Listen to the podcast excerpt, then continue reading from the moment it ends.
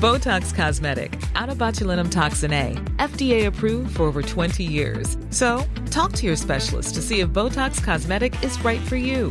For full prescribing information, including boxed warning, visit BotoxCosmetic.com or call 877-351-0300. Remember to ask for Botox Cosmetic by name. To see for yourself and learn more, visit BotoxCosmetic.com. That's BotoxCosmetic.com. Brenda Peña y Manuel Zamacona están listos para actualizarte los hechos relevantes con la mirada fresca que los caracteriza. Bienvenidos a Noticiero Capitalino en Heraldo Radio 98.5 FM. Comenzamos. El secretario de Seguridad Ciudadana Omar García Harfush se encuentra estable después del atentado en su contra. Hasta el momento hay 14 detenidos por el atentado contra García Harfush. Alfonso Durazo, secretario de Seguridad y Protección Ciudadana, reveló amenazas contra funcionarios. A partir del próximo lunes entrará en vigor el color naranja del semáforo epidemiológico en la Ciudad de México. Advierten sanciones contra comercios que no respeten las reglas básicas de la nueva normalidad. Mañana sábado se realizará de forma virtual la Marcha del Orgullo LGBT 2020.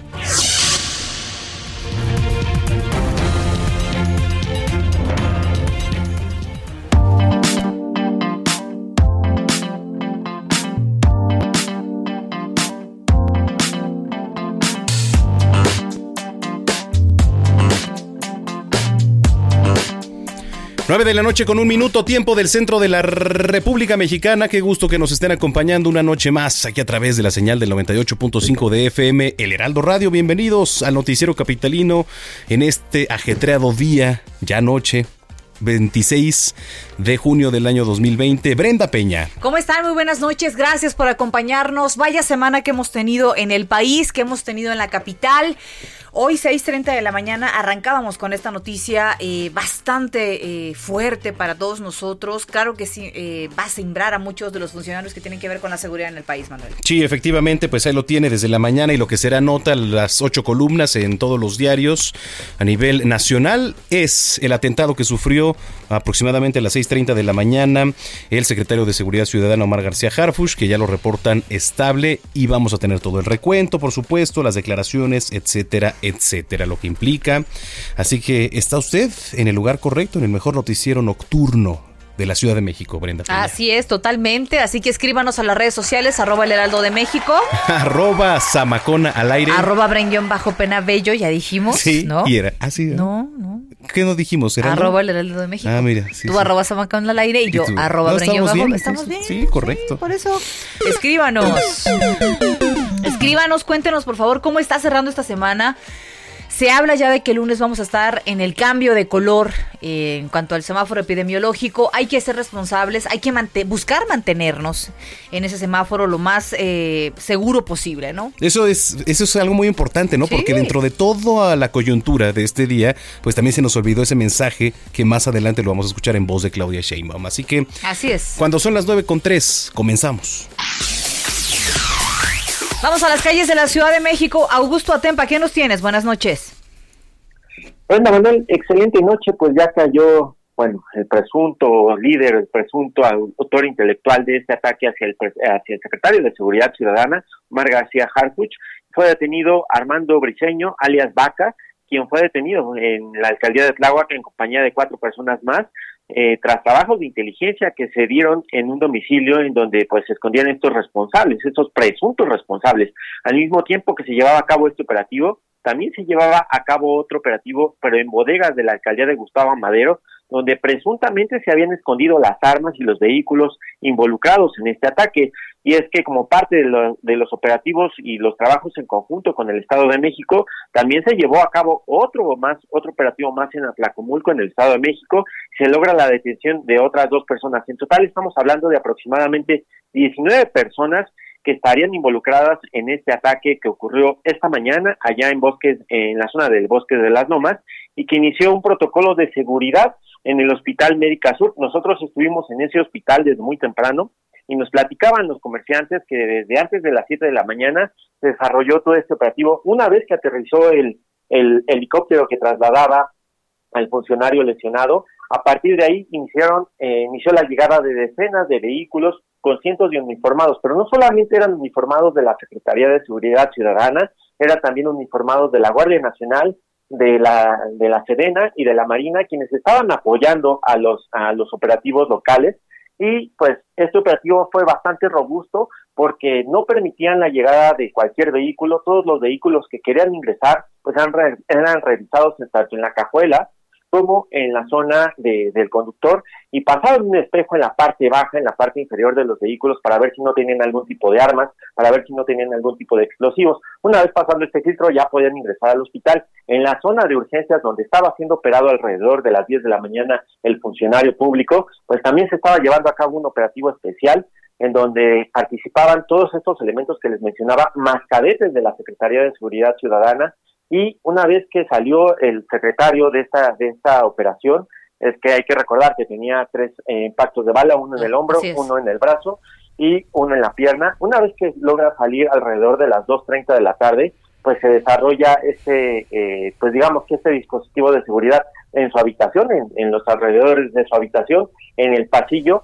para pues que ninguna persona desconocida pudiera acercarse a, esta, este funcionario público. El operativo continúa, continúa a esta hora de la noche y va a continuar hasta que el secretario sea dado de alta. Vamos a estar muy al pendiente porque pues la información se va a seguir dando. Así es, definitivamente. Oye, Augusto, este, esta captura de eh, José Armando Briceño alias Vaca fue confirmada por las autoridades. Así es, es, es la primera información que se está dando se confirma que hay cuatro detenidos, bueno, cinco detenidos con este sujeto ahí en la alcaldía de Tláhuac. Eso sí está confirmado. Lo que se está rumorando hasta el momento, pues es que este es el autor intelectual y es que esta persona está relacionada con el cártel de Jalisco Nueva Generación, que ya sabíamos que el secretario fue el que mencionó directamente a esta organización como los responsables de su ataque. Esta persona sí está relacionada con el cártel de Jalisco Nueva Generación se habla de que pues es eh, uno de los sicarios que operaba aquí en la Ciudad de México y pues quien aparentemente o presuntamente estaría eh, enfocando este operativo hacia el funcionario público. Bueno, pues estaremos pendientes de los operativos eh, que continúen durante la madrugada y de aquí en adelante resguardar la vida del actual secretario eh, de Seguridad Ciudadana en la capital, que ya dijo Claudia Sheinbaum, él sigue al frente de la policía en la capital. Bueno, será una de las tareas primordiales. Habrá que ver, por supuesto, cuál es el posicionamiento del gobierno local y también del gobierno federal, qué apoyo le va a dar el Estado de este país, eh, pues a raíz de lo que sucedió. Estaremos en contacto contigo, Augusto. Muy buenas noches. Gracias, excelente cobertura desde muy temprano, Augusto Atempa, ahí a las afueras justamente de este Hospital Médica Sur, 9 con 7. Vamos con todo el recuento eh, de esta mañana, muy temprano, cuando el secretario de Seguridad Ciudadana, Omar García Harfush, sufrió el atentado. Nos platica Gerardo Galicia. Jerry, adelante, muy buenas noches. Así es, mi querido Manuel, Brenda, excelente noche. Justo el eh, convoy del funcionario pasaba en la zona de Prado Sur sobre el Paseo de la Reforma en la colonia Lomas de Chapultepec, cuando prácticamente comienzan las agresiones por este comando de este grupo armado que atenta contra su persona. Pasaron a la zona de Prado Sur, Sierra Madre, y es justo en la calle de Monte Blanco donde atraviesan esta camioneta eh, de color blanco tipo redilas y donde viajaban vehículos eh, donde viajaban algunos sujetos fuertemente armados con ametralladoras tipo bar calibre 50 muy poderosas y que prácticamente destrozan la camioneta blindada de Omar García Harfush. En este atentado mueren dos de sus escoltas en cumplimiento de su deber Edgar N. y Rafael N., quienes trataron de repeler las agresiones, sin embargo, eh, mueren justo eh, tratando de enfrentar a estos ah, sujetos. Es eh, importante mencionar que en este fuego cruzado también lamentablemente pierde la vida Gabriela, de aproximadamente 25 años de edad. Ella viajaba junto a su familia, por lo menos cuatro personas más, en un vehículo de color blanco, se dirigían hacia la zona del Auditorio Nacional para trabajar. Ellos venden lacoyos, café, justo a un costado del Auditorio Nacional. Quedan en este fuego cruzado y lamentablemente esta joven pierde la vida. También en el fuego cruzado quedó un camión de pasajeros y prácticamente todos se tuvieron que tirar al piso, incluso el eh, conductor para evitar ser alcanzados por las balas perdidas que prácticamente quedaron incrustados en todas las eh, fachadas del el Paseo de la Reforma entre la zona de Monte Blanco y Prado Sur. De hecho, las balas alcanzan una gasolinería, puestos aledaños, incluso un restaurante bastante, bastante famoso en la zona poniente de la capital. Y finalmente es importante mencionar que al enterarse de esta balacera de las personas heridas, la Cruz Roja eh, decide mandar un convoy de por lo menos seis ambulancias y 15 paramédicos para poder atender a los heridos y poderlos llevar a un hospital cercano. Por lo pronto, mi querida eh, Brenda, Manuel, el eh, reporte que tenemos de lo ocurrido en el Paseo de la Reforma en la zona de Lomas de Chapultepec. Veíamos los impactos de bala, las diferentes imágenes que han circulado a lo largo del día en los diferentes medios y la verdad es un milagro que Omar García Harfuch se encuentre con vida porque era el objetivo principal, hay que decirlo. Sin embargo, bueno, pues el blindaje también ayudó mucho que tenía la camioneta, se habla de un blindaje 5, de un blindaje 7, ya dijeron los expertos que es pues muy este difícil calcular el blindaje que traía, lo que sí era muy potente. Pero bueno, qué bueno, hay tuit ya Brenda del secretario de Seguridad Ciudadana Omar García Harfuch. Gracias, querido Jerry, y felicidades también por esta cobertura. Reconocer, por supuesto, el trabajo del equipo que ha estado ahí desde muy temprano. Un abrazo y buenas noches. Abrazo de regreso para los dos, seguimos muy atentos. Abrazo, son las nueve con diez. Y sí, justamente platicábamos en la mañana, daba a conocer este de manera extraoficial en los medios que se había sometido a una cirugía. Hay que recordar que sufrió tres impactos de bala, eh, que hay que decirlo, eh, eh, son la afectación es menos a raíz de, de lo que vivió esta mañana. Y señala en su cuenta de Twitter hace unos minutos, salí de cirugía, estoy bien. Agradezco las muestras de solidaridad y cariño. Seguiremos trabajando por la seguridad y mantener la paz en nuestra gran ciudad de México. Muchas, muchas gracias por todo esto, lo señala Omar García Harfush en su cuenta de Twitter. Eh, la verdad es que tuve la oportunidad de estar esta tarde allá, transmitimos parte de Noticias México en vivo y en directo desde allá y fue impactante, Manuel, eh, aún ah, cuando ya hemos tenido algunas coberturas de este tipo, fue muy impactante ver, eh, por ejemplo, veíamos un restaurante que estaba a 600, 700 metros de la zona donde había sido la zona de, del atentado y cómo habían llegado las balas y ver justamente los huecos que había dejado, atravesado paredes, atravesado cristales, incluso muchos de los locales, hay una gasolina era muy cerca del lugar en donde está un parque y dio al menos tres impactos de bala, dieron en una, eh, al interior de esta gasolinera, en, un cuarto, en una habitación que está ahí, pues, eh, de máquinas. Afortunadamente me pongo a pensar, ¿qué hubiera pasado si una bala le hubiera dado una bomba, por ejemplo, que hubiera estado surtiendo el combustible? O sea, hay casas, ya circulan videos en las redes sociales en donde llegó una de las balas, un impacto de bala, al interior de una habitación de una casa, eh, cerca de donde fue la balacera. Este calibre alcanza por lo menos kilómetro y medio, dos kilómetros de distancia, ¿no? O sea, tremendo de verdad. Sí, efectivamente, con ver el calibre de las armas que fueron utilizadas, pues armas profesionales provenientes de los Estados Unidos que usa el ejército. Pero bueno, pues así las cosas aquí en la capital. Y respecto a dicho atentado contra el secretario de Seguridad Ciudadana, en conferencia de prensa habló el presidente Andrés Manuel López Obrador. Queremos informar, seguramente ya ustedes lo saben, un atentado al secretario de Seguridad Pública de la Ciudad de México. Ya informó de manera preliminar la jefa de gobierno, Claudia Sheinbaum. Vamos a tener también nosotros información posteriormente. Desde luego expresamos nuestra solidaridad, nuestro apoyo total, completo, absoluto a la jefa de gobierno, a los integrantes del equipo de seguridad pública de la Ciudad de México el informe preliminar habla de que el jefe de seguridad pública está herido, pero sí hay fallecidos en este atentado. Todo esto tiene que ver, sin duda, con el trabajo que se está llevando a cabo para garantizar la paz y la tranquilidad, tanto en la Ciudad de México como en el país. Eso es lo que puedo decir ahora. Tuvimos el informe desde que estábamos en la reunión de seguridad.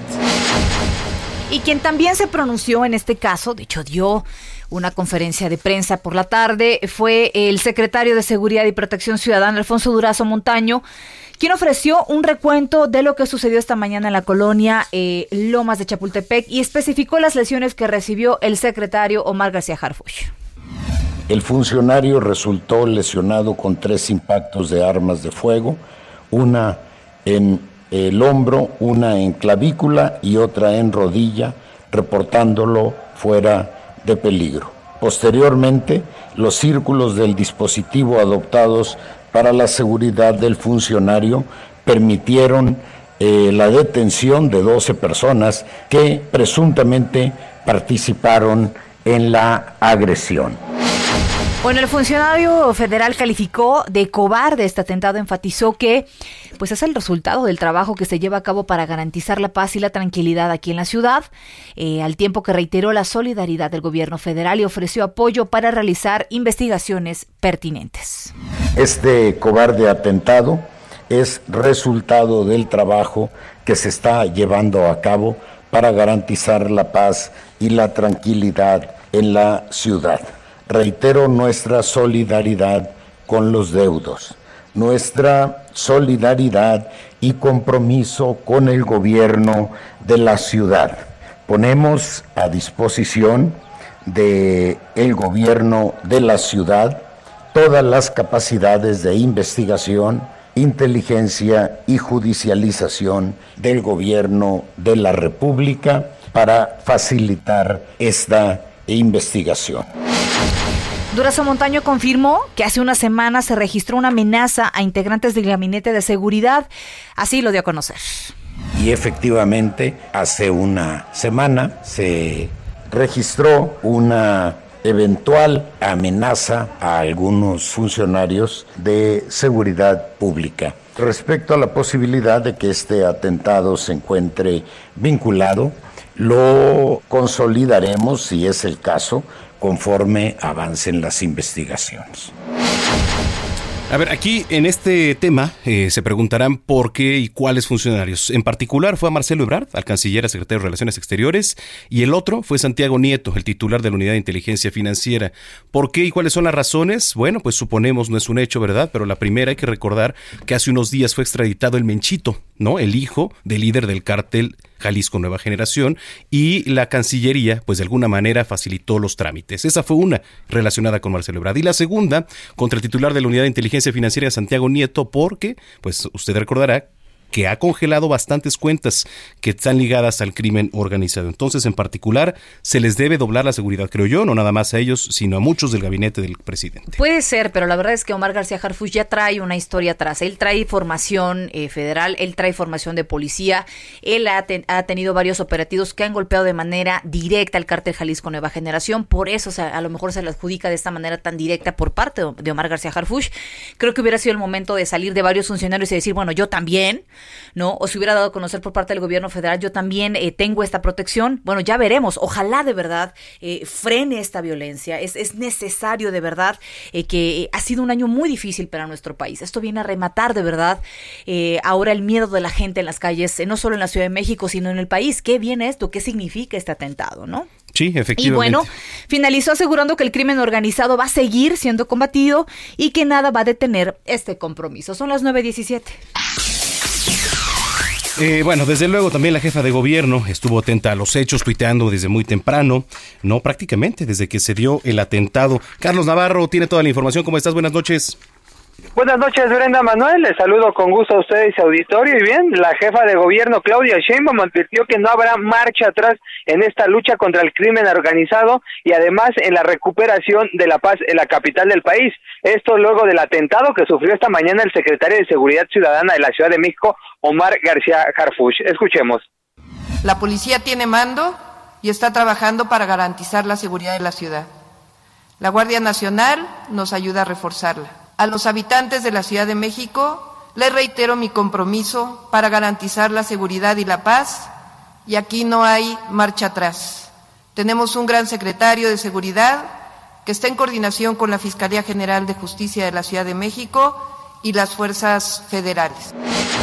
La mandataria capitalina señaló que este atentado es resultado del trabajo que ha desempeñado en materia de seguridad, principalmente Omar García Harfuch. Y es que como antecedente, ayer justamente se eh, catearon 11 inmuebles en la colonia Anáhuac, en la alcaldía Miguel Hidalgo, donde se presume que el cártel Jalisco Nueva Generación es donde mayor presencia tiene en la Ciudad de México. La titular del Ejecutivo local reconoció la existencia de varios grupos delincuenciales que operan en la capital del país, sin embargo prefirió no mencionarlos. Y un tema muy delicado y el que se le cuestionó de varias de varias maneras en la videoconferencia que llevó a cabo a las nueve de la mañana fue si iba a reforzar su seguridad tras este atentado, tanto el de ella como el de los integrantes de su gabinete, y esto respondió. Escuchemos.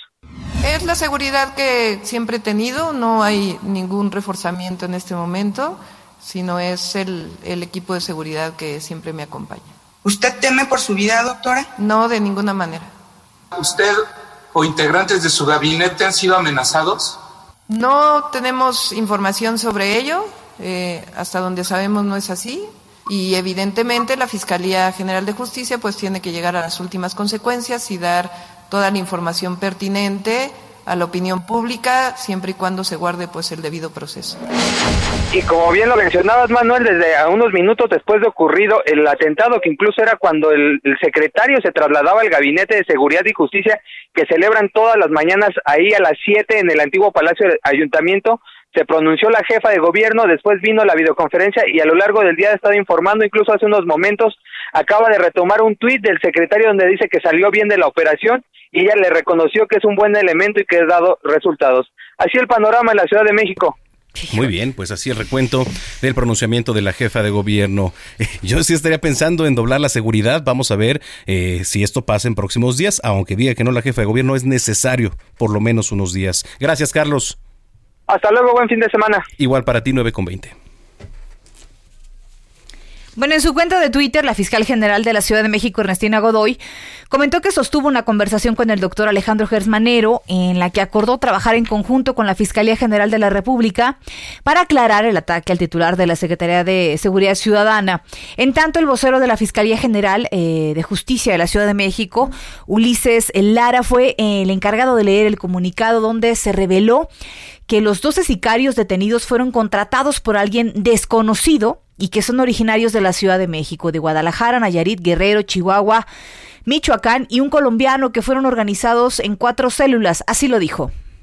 Se logró saber que fueron organizados en cuatro células conformadas por siete integrantes cada una y fueron concentrados en la Ciudad de México. De igual manera, fueron trasladados en una camioneta marca Chevrolet tipo Suburban, color blanco y otra color negro al lugar donde realizarían el atentado aproximadamente a las 4 de la mañana, recibiendo la indicación de que tenían que verificar si pasaban patrullas de la Secretaría de Seguridad Ciudadana.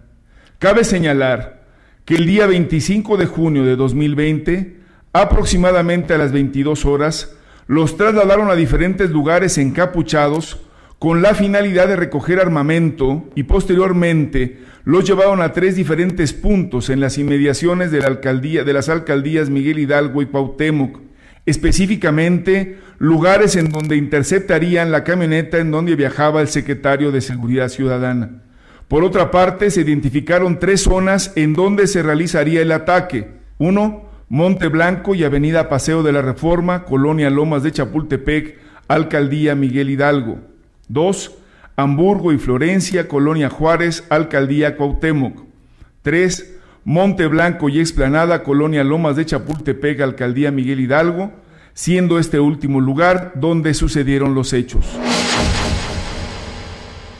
Bueno, en este comunicado se especifica el tipo de armamento que los sicarios utilizaron para cometer este atentado. Adelante. Se tienen aseguradas diversas armas de fuego de diferentes calibres, un fusil Barrett, granadas de fragmentación, granadas de humo, equipos telefónicos, equipos de radiocomunicación, chalecos balísticos, 13 vehículos y testigos de los hechos. Se continúa con el acopio y análisis de información y de igual manera se sigue recolectando videos de cámaras del C5, C2 y particulares. Tenemos una mujer herida de 23 años que lamentablemente pasaba por el lugar tres compañeros policiales heridos y otro herido de 45 años. Lamentablemente, hay una civil y dos compañeros policías fallecidos, a quienes les externamos a sus familiares nuestro más sentido pésame. En el comunicado se especificó que se trabaja en conjunto con varias entidades para recopilar toda la información posible que lleve a dar eh, con el paradero de los responsables de este atentado. Estamos coordinados con la Secretaría de Seguridad Ciudadana, con el C5, con el Centro Nacional de Inteligencia, la Fiscalía General de la República, la Guardia Nacional y las áreas de inteligencia de Marina y del Ejército. Quiero pedirles a las y los ciudadanos de la Ciudad de México, si tienen cualquier información, por favor, se comuniquen directamente con nosotros a través de los números telefónicos 5200-9000 y 5345-5000. A todas y a todos los habitantes de la Ciudad de México, tengan la certeza y la tranquilidad de que se hará justicia. Bueno, finalizó diciendo que Ernestina Godoy personalmente está en coordinación con el Gabinete de Seguridad y Justicia de la Ciudad de México. Oigan, enfóquenos por favor, querido Orlando, porque nos están escribiendo aquí en, en nuestras redes sociales que por favor no se ve mucho la, ca la, la cámara de la página web. Ahí está, enlazados. Perfecto. Estamos Ay, en el noticiero sí, capitalino. Favor. Usted sintoniza el 98.5. Regresamos. Continuamos después de un corte con las noticias más relevantes en las voces de Brenda Peña y Manuel Zamacona en el noticiero capitalino en Heraldo Radio 98.5 FM. Regresamos. Regresamos con Brenda Peña y Manuel Zamacona al noticiero capitalino en Heraldo Radio 98.5 FM. Hola, ¿qué tal? Buenas noches, amigos del Heraldo Radio. Vamos a hablar en este instante con Adri Rivera Melo. ¿Quién mejor que ella para hablarnos de este kit de esterilización que ya no sabemos de memoria todo lo que tiene Novirsa? Y realmente me encanta, me fascina y por eso queremos que el público lo adquiera, Adri. Por supuesto, Moni, es un kit muy completo claro. este kit de esterilización. ¿Por qué? Porque contiene tapete, galón de líquido, en aerosol y gel de un litro. Ay, bueno. El tapete esterilizador para puertas elimina el 99% de gérmenes, virus y bacterias que se encuentran en nuestros sí. zapatos. Es muy seguro. Y con el tapete van a recibir un aerosol con una potente sustancia esterilizadora para su automóvil, para superficies, para lo que ustedes necesiten. Uh -huh. Van a recibir también un galón con líquido esterilizador para pisos y espacios en general y dos litros de un potente gel de grado hospitalario. ¿Qué hay que hacer? Marcar en este momento al 800 230 mil para que reciban este kit esterilizante al doble. Pagas por un tapete y recibes dos, por un galón y recibes el doble pagas un aerosol y vas a recibir otro y por dos litros de gel esterilizador recibes cuatro. Estamos hablando de 10 productos a precio de cinco. Y además de esta promoción, usted tiene la oportunidad de donar a todos aquellos con los que convive día a día desde una escuela, una claro. estética, su tienda favorita, recibiendo mil pesos en productos seleccionados de la línea hospitalar. Los pueden recibir en su casa mm. o enviárselos directamente claro. con una tarjeta a su nombre y un mensaje de solidaridad. Así es que amigos, aprovechen, llamen al 800 mil, llévense este kit de esterilización con 10 piezas al precio de 5 uh -huh. y además donan mil pesos en productos seleccionados. Claro, tú te llegan a tu casa y tú se los puedes ir a dejar. Es correcto. O lo bonito sería que, ay, me llegó de parte de la vecina. Con una tarjetita. Y una tarjetita, un, un mensajito. Bueno, pues mi querida Adri, tú compras, tú donas. Exactamente, hay que comprar y hay que donar, pero hay que marcar. No, ahorita, 800 mil. Perfecto, ya nos lo sabemos, ¿verdad, Jerry? Dice que sí. Gracias, buenas, buenas noches. noches. 9 con 32, gracias por acompañarnos en esta segunda hora de información y como ya se lo decíamos al inicio en el bumper, al comenzar este espacio informativo, se prevé que el próximo lunes eh, cambie del de semáforo epidemiológico del color rojo al color naranja. Vamos a escuchar qué fue lo que dijo Claudia Sheinbaum en un mensaje hace unos minutos. Como me comprometí, cada viernes voy a dar a conocer el color del semáforo de COVID-19 en el que se encontrará la ciudad en la siguiente semana. Hoy quiero informarles que a partir de lunes entraremos paulatinamente y con estrictas medidas sanitarias al semáforo naranja. El lunes abrirá el comercio al menudeo, pero solamente con un aforo del 30%. Es decir, si en condiciones normales entraban 10 personas a una tienda, ahora solamente podrán entrar 3 y con un horario de 11 de la mañana a 5 de la tarde. También el lunes abrirán los deportivos privados y públicos, pero solamente en deporte individual a la intemperie y siguen cerrados los gimnasios, baños de vapor, etc. El martes abrirán los negocios del centro histórico, con un aforo también del 30% y con un protocolo muy especial para el centro histórico donde varias calles se harán peatonales para permitir la sana distancia y abriendo alternadamente los números pares y nones.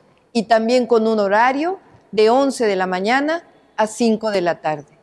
El miércoles abrirán hoteles al 30% y restaurantes también, promoviendo el servicio al aire libre, con un aforo del 30 al 40%, dependiendo de los espacios abiertos. El jueves abrirán tianguis y mercados, pero también con estrictas medidas, con un mayor espacio entre puestos y un solo flujo peatonal. El viernes abrirán estéticas con 30% de capacidad y solamente con previa cita. El lunes 6 de julio podrán abrir tiendas departamentales y centros comerciales, pero también solamente al 30% de su capacidad. En semáforo naranja no pueden abrir ni cines ni teatros, tampoco museos, ni corporativos de oficinas de diversos servicios, tampoco oficinas de gobierno que no dan atención al público, tampoco servicios religiosos ni servicios educativos, casas de juegos, pistas de patinaje, boliches, billares, tampoco pueden abrir. Eventos con público, salones de fiestas, cantinas, bares, antros y discotecas tampoco pueden abrir en semáforo naranja. Para todos los negocios que abren, hay 10 reglas comunes. Por ejemplo, las y los empleados deben usar en forma obligatoria equipo de protección personal, no solamente los cubrebocas, sino careta protectora, además de filtros sanitarios. Ustedes pueden consultar las 10 reglas en covid19.cdmx.gov.mx, diagonal medidas sanitarias. Si estas medidas no se cumplen, habrá sanciones, porque lo más importante sigue siendo el cuidado de la salud. Quiero hacer esta reflexión con ustedes. La mayor parte de los habitantes de la ciudad hemos asumido responsablemente las medidas sanitarias. En la transición al semáforo naranja debemos ser todavía más responsables. Hemos visto cómo en otras ciudades del mundo la imprudencia puede llevar a rebrotes de contagios que llevan de nuevo un cierre. Bueno, a ver, eh, recapitulando un poco el mensaje de la jefa de gobierno, a partir de este lunes se va a abrir el comercio al menudeo, los clubes deportivos y actividades deportivas al aire libre. El martes, tome nota, se va a abrir en el centro histórico con su programa especial. El miércoles será turno de los restaurantes y hoteles al 30% de su capacidad. El jueves tianguis y mercados sobre ruedas y bazares, mientras que el viernes ya podrán abrir las estéticas, peluquerías y salones de belleza solo con cita. El lunes 6 de julio, tiendas departamentales y centros comerciales a un 30% de su capacidad, poco a poco, así que no se desesperen, no vayan todas ahí querer comprar Permanecerán cerrados servicios religiosos, los cines, los teatros, galerías, museos eh, corporativos y oficinas de diversos servicios y gimnasios, entre otros. Así que bueno, pues hay que tomar nota de ello. 9 con 37. Y la Secretaría de Movilidad dio a conocer que derivado del cambio en el semáforo epidemiológico a color naranja, a partir del lunes se van a reanudar los recorridos de supervisión de recaudo del sistema de parquímetros en la Ciudad de México.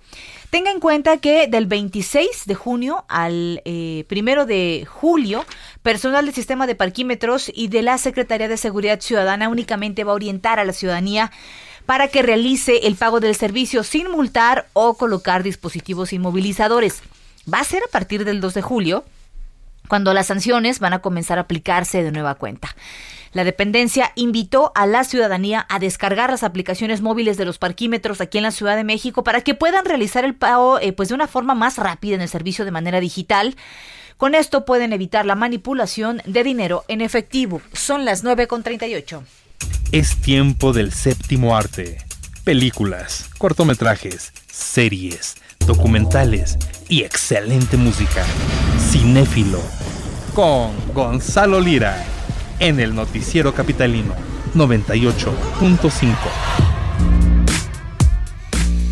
Efectivamente, el maestro Gonzalo Lira, ya en la línea con las recomendaciones que además hoy prometiste que traerías una sección acá medio ¿Prometiste? picosona. ¿Prometiste? Ya estás hablando como el presidente, qué mal. Sí, prometiste. Prometisteis. Dije, español antiguo. Te rayaste. Te rayaste. Ah, te rayaste.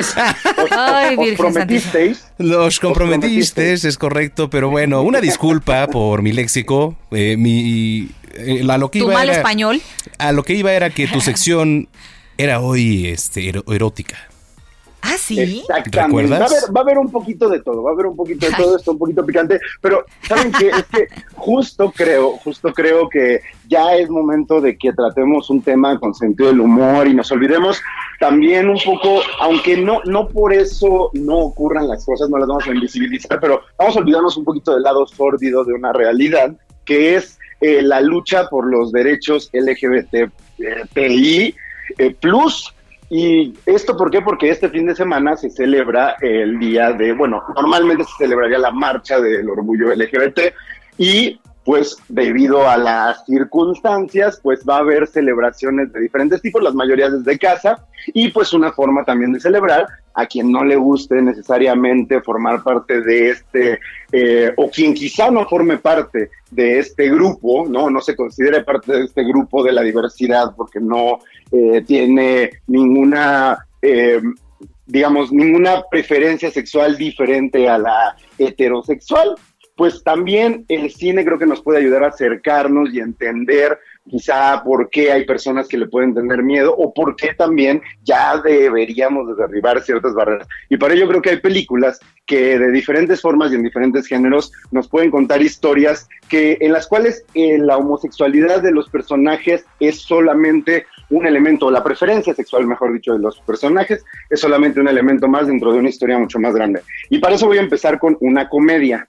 Y les voy a contar una historia. Es la historia real de un personaje que vivió en Estados Unidos, tenía la familia perfecta, todos los días rezaban, tenía a su esposa, a sus hijos, eran súper conservadores, súper tradicionales, y él un día, cuando está viviendo el mejor momento de su vida, dinero, abundancia, tiene un accidente, y durante ese accidente en el que se siente cerca de la muerte, descubre que su verdadera eh, preferencia sexual es la homosexualidad y se lo confiesa a su familia y decide cambiar el rumbo de su vida. La película, curiosamente, que se llama Te amo Philip Morris, es protagonizada por Jim Carrey. Y es una película que pocas veces eh, se ha mencionado dentro de su filmografía, porque pues sí sufrió bastante censura en muchos eh, sectores, sobre todo en Estados Unidos y, y también en México en su lanzamiento, debido a que pues sí, muchas personas no se atrevían todavía a aceptar a Jim Carrey, que nunca lo habíamos visto en un papel así, tomando estos riesgos. Jim Carrey es el personaje de este hombre que descubre que es homosexual, toma la decisión de cambiar su vida, pero ¿qué pasa? Él dice, el personaje dice que la vida homosexual para él resulta muy cara porque se empieza a fijar en marcas de ropa, se empieza a fijar en cosas muy banales y para ello se empieza a convertir en un estafador. Es enviado a la cárcel y en la cárcel conoce a un hombre del que se enamora perdidamente, que es interpretado por Ivan McGregor, que es el personaje de Philip Morris, y ahí empiezan a tener un romance, pero de verdad uno, uno de estos romances apasionados, ¿hasta qué ocurre? Ocurre que los separan, uno es enviado a una prisión, el otro es enviado a la otra, y entonces el personaje de Jim Carrey tiene que hacer una vez más uso de sus tácticas y de sus técnicas de estafador para reencontrarse en la otra prisión o en libertad, si es que lo logra, con el amor de su vida que interpreta Iván McGregor. Es una película muy divertida, pocas veces mencionada, como les decía, dentro de la filmografía de Jim Carrey, y que creo que sí nos muestra, eh, pues, cómo se puede hablar de historias diferentes en las que este solo es un elemento más, pero además es un elemento que lo único que nos demuestra es que el amor homosexual es puede también ser uno de los más tiernos y uno de los más románticos. Ese es una, te amo Philip Morris. Después, Imagínate, Manuel, o imagínate, Brenda, que un día estás en tu casa, llevas mucho tiempo sin saber nada de tu padre y se aparece. Se aparece, pero el dato curioso es que tu padre está a una semana de terminar su tratamiento de cambio de género. Entonces tu padre se te presenta ya como una mujer, vestido con ropa de mujer y completamente dispuesto a hacer ese cambio en su vida. Ahora, no, por, no te está buscando porque necesariamente esté convencido de que quiere sanar esas heridas, sino porque es la única forma en la cual eh, pues el seguimiento de un, de un psicólogo que está tratando este cambio, esta conversión, eh, pues te va a permitir llevarla a cabo. Entonces te tienes que ir una semana de viaje con tu padre que no está completamente convencido de la paternidad o no acepta la paternidad que tiene contigo y enfrentarse no solo con eso, que de por sí ya es una carga bastante pesada, sino que además debe de enfrentarse con el hecho de que pues no son las personas que, que, creían, o al menos las personas que se abandonaron en algún momento. La película se llama Transamérica y es una película muy, muy, muy interesante, muy divertida, es una comedia negra, un road trip, un viaje en carretera entre estos dos personajes que estuvo nominada a varios premios de la Academia por ahí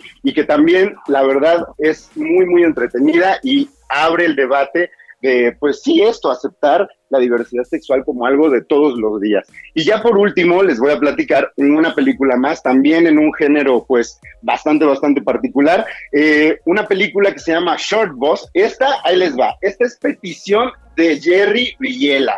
Y Short Boss nos cuenta la historia de un club secreto en Nueva York que sí existió en el que las parejas van a resolver sus problemas sexuales.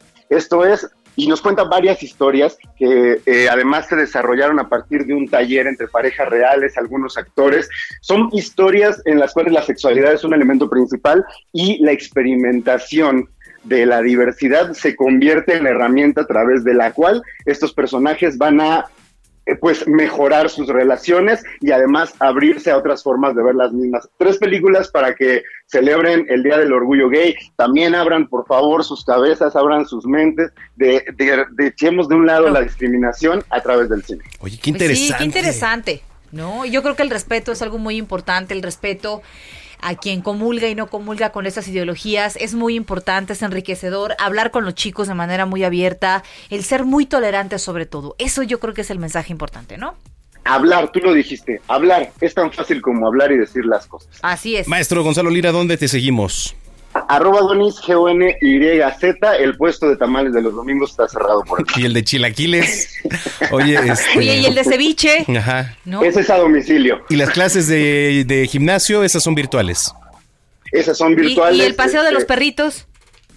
Eh, eh, ese sí es mío nada más. Oh. es mi momento personal, mi momento. Ay, no, güey. Oye, pero sales a la una de la mañana también, muy valiente. Pues es que es la única, pues ahorita apenas voy para allá, imagínense. San Pedro de los Pinos, San, Pedro de los Pinos tiene sus peligros, ¿eh? No te confíes. Yo, yo sé, gracias Brenda por decir mi localización, este, espero que estén escuchándonos la ¿Por qué no dices su calle de una vez? Oye, ya estoy, ya estoy como, como eh, Claudia Sheinbaum y, y quedaba la ubicación de Omar García Harfuch, ¿no? Sí. bueno, bueno, bueno. Bueno, gracias Gonzalo, un abrazo y nos escuchamos el viernes. Nos vemos, que estén bien. 9.47. llegó, ya está aquí, por primera vez en cabina, estamos de manteles largos. ¿Qué semana hemos tenido? No nos merecíamos menos que esto. Querido Roberto, el señor de los deportes, bienvenido. Gracias, mi querida Brenda, mi querido ¿Cómo Manuel. estás? Robert. Y gente que nos sintoniza bastante bien y cumplí, ¿eh? Oye, Cumplí, a ver, cumplí. ahorita voy a subir la foto de esta preciosísima botella, valiosísimo vino además, Marqués de Valparaíso. Correcto, ¿No? muy buen vino. Miren nada más. esta- Rivera del Duero español. Aquí yo cumplí, ¿eh? Correcto. que Me no encanta, nos dejen fíjate que de los vinos españoles el que me encanta es Pintia. Ok. Es muy bueno. Vamos a probar este. A ver, Sí. ahorita A lo ver, vamos a, a ver, poner. a ver qué les Hay parece. una- Bueno, a ver, ¿qué tal si pierde el duelo? Hay una aplicación muy buena, ahorita lo voy a poner en mi aplicación, a ver qué tal lo registra. Híjole, Oye, esperemos que me bienvenido, vaya bien, ¿eh? bienvenido, bienvenido, No, a querido. Roberto. Este ha cambiado un poco mi, mi manera de ver a los americanistas, no del todo, pero bueno. Bueno, Sí. Bueno, ya, ¿qué, podemos hacer con el productor si se va a ¿Qué poner en ese plano? podemos? Pero bueno, ¿Qué- ¿Quién también es americanista? se le ve, se le ve la, la percha. Pero bueno, oigan, vamos a hablar de lo que dijo Renato Ibarrano, ¿saben? Que hoy dio entrevistas Sí. y pidió disculpas a las mujeres, a la afición y al público en general. Y el, que él dice que ojalá le den la oportunidad de que regrese a jugar. Que pueda jugar en el América porque todavía tiene contrato y que pues va a ser una campaña y que va a apoyar y que sí, se equivocó, que fue un arrebato verbal, que no la golpeó. Este, pero aquí la situación grave es que salió en los medios y que ahorita con la situación que se está viviendo también en el país y en el mundo, la violencia contra las mujeres, pues, Sí, es un tema. primero debe estar penada. Y el problema es que no hay, porque en muchos estados es, no es un delito grave. ¿no? Es con el perdón y se acabó, que fue lo que sucedió aquí con él porque hubo algunas cosas. La situación aquí es si el América le va a permitir. Yo no sé si la directiva está haciendo lo correcto en dejarlo jugar, si es que le da la autorización, porque ojo, ya le quitaron los cargos, los retiraron. Entonces, pues él puede decir, yo no tengo cargos. Pero ¿cómo quedaría la imagen del América? Sí. Yo, si fuera directivo del América, no lo soy, ¿verdad? Porque, pero eh, no aceptaría a Renato Ibarra de vuelta. Por poner un ejemplo, ¿no? A la liga. Pero él solo es el ejemplo de muchos de muchos de otros equipos, de otros eh, clubes que han eh, incurrido en estos actos de violencia y que también han tenido este perdón, por decirlo de alguna forma, con el, oh, híjole, me arrepiento, pido disculpas y se acabó. Pero la verdad es que hay que recordar que ellos son ejemplos, son por aspiracionales. este, por eso justamente. Claro, claro. Aquí eh, tienes niños que te ven. No que te siguen, que se te ponen ídolo. exacto, el nombre cuando juegan la cáscara, yo quiero ser Renato. Pero viene esa parte y esa parte no se nos va a olvidar. Y menos a las mujeres si van al estadio se les va a olvidar. Y menos lo que pasó con este hombre. Entonces, aquí la situación es muy fuerte. La América quiere cambiarlo, lo quiere vender y va a ser difícil también por la situación. ¿Quién va a pagar ahorita si no hay mucho dinero en el fútbol por la cuestión de la pandemia? Porque además no vas a tener espectadores. ¿Cómo vas a recibir dinero de lo que son las taquillas? Entonces, es un problema, veremos cómo lo resuelve la América si es que este hombre juega. Pero también hoy tenemos ya la Liga de Expansión, señores, estuvo buenísimo. Enrique Bonilla, 17 equipos. Entre el primero a las semifinales, el segundo entra a los cuartos de final. De 17, 12 van a, van a estar en las. Ahora sí que en los cuartos de final. Y del 3 al 12 se van a meter a un repechaje para que sean los cuartos de final. Este. ¿Alguien entendió? No, no, no, no, pero así ha estado siempre, ¿no? Así estamos todos, porque, y fíjense, el torneo va a comenzar el 14 de agosto y va a finalizar el 20 de diciembre. Se decidió en una asamblea. Vean nada más los equipos que tenemos. Alebrijes de Oaxaca. Ándale. El Atlante, que perdona a los atlantistas. La historia de ustedes la han traído como trapeador de uno de los equipos más emblemáticos del fútbol mexicano, de los que iniciaron. Lo llevaron. ¿Hay afición del Atlante? Aguas. No, no, no, no, no, sabe lo que está haciendo con Tito. A ver, ¿por qué aguas? Estoy ¿eh? preguntando. Porque es como meterse con la afición del Pero ¿por qué aguas? Estoy preguntando si hay afición. Mucha. Mucha. Mucha. Tú tienes un compañero aquí en el PRI, ¿Ah, Jorge Murrieta, es uh. atlantista de hueso colorado. Oye, Heriberto también. Eh, claro. Heriberto también. Todos ellos. Hay muchos Toño de Valdés, hay muchos que son atlantistas. Toño de Valdés. Iñaki. Iñaki. Cancún FC. Ándale. Ándale. Celaya. Yo sí iría a jugar a Cancún, ¿te imaginas? Bueno, pues imagínate. La fiesta y el fútbol. No, estamos hechos, papá. Celaya FC Cimarrones de Sonora. Club Atlético Morelia, que era el Zacatepec. Sí. Correcaminos. Cimarrones de Sonora. Dorados de Sinaloa, Mineros de Zacatecas, que ya nos de Grupo Pachuca. Tampico Madero Fútbol Club, Universidad de Guadalajara, Venados FC, Tapatío, Pumas Tabasco, que ese es también un chiste. Liga Premier 1, Liga Premier 2 y Liga Premier 3. ¿Por qué digo que es un chiste Pumas Tabasco? Porque van a entrenar en la Ciudad de México y se los van a llevar a jugar a Tabasco y no hay dinero. Oye, ¿es cierto que el Atlante va a jugar en el azul? ¿O sí. es ¿Verdad que sí? Y dos años parece que lo van a rentar. Es increíble. En el Estadio Azulgrana, que luego fue el del Cruz Azul y que primero fue el de la Ciudad de los Deportes y que se hizo para jugar fútbol americano. Es ah, increíble. Sí, también una variedad. Es también un chiste. No, es también un chiste. no, no, no. De verdad que yo no entiendo esto. Se supone que es para sacar jóvenes y queremos fichar a un niño que se llama Luca Romero. Ah, sí. Que ya dijo Javier Aguirre que el niño no quiere jugar por México porque nació en Durango cuando su papá jugaba en los alacranes de Durango. Es el que le dicen que es el próximo Messi. A ver, primero, no hay un Messi más. Ayer escuchábamos a Rojo en Meta justamente hablar de esto. A ver, es que señores, todos los niños zurdos, chaparritos son Messi. Sí. No, no es Messi. Es Luca Romero. Es mexicano pero también es argentino y va a jugar por Argentina. Ya no le den más, porque tenemos que a la Chofis el Messi mexicano, que Luca Romero el Messi, todo zurdo, chaparrito y medio gordito es Messi. Somos los mexicanos, siempre buscamos colgarnos de alguien exitoso aunque no sea nuestro país, en todos lados. No, bueno, pues también. Entonces vamos a decirle el Luca Messi Romero. El Luca Messi Romero. Qué terrible, pero es terrible. que no reconozcamos el gran talento que tenemos. ¿Por qué tenemos que compararlo con alguien como Messi? O, digo, son buenísimos, claro. Pero ya la comparación ya, ¿no? Pues bueno, y lo van a invitar, ¿eh? A la selección. Hay que ver si el chavito quiere venir, pero bueno, eso es lo que está pasando con Luca Romero. Yo no voy a decir Messi, pues qué pobre niño. Sí, la verdad. Además, ya lo estás. ¿Cuántos años tiene, eh? 15. 15. ¿Cómo? Y ya le dices Messi, ¿sabes la carga que trae este hombre? Sí, no, no, no, imagínate. ¿Qué, qué no, bueno. no. Oye, qué gusto haberte tenido hoy aquí en cabina. Esperemos que sea más seguido. Este, Ah, ya pues pronto, ustedes poco a poco, querido pues Robert. vengo diario, si Bienvenido, querido pues Roberto. Sí, ya, ya que sean por lo menos este, una vez por semana y Como quieran. paulatinamente, como adaptándonos a la nueva normalidad. La nueva normalidad. Ya Claro que el que sí. lunes estamos en color naranja, ya podemos tener a lo mejor un poco 30, más. 40%. Ándale, oigan, ¿les parece si nos vamos a degustar una copita de vino? Por favor. Por favor. Bueno, pues los Ya dejamos nos vamos. con Gracias esto por habernos es- acompañado a Noticiero Capitalino. Te- Eh, nos esperamos el lunes, primero Noticias México y después... Espérame, Manuel. No, es que estoy viendo con qué nos íbamos a ir. ¿no? Dale, Ya dale. después nos escuchamos el lunes aquí ya con semáforo naranja en el Noticiero Capitalino. Ahora sí, Manu. Dice Clash Mick Jones, despedimos nuestro noticiero con el tema titulado Training Bane. Así que vámonos.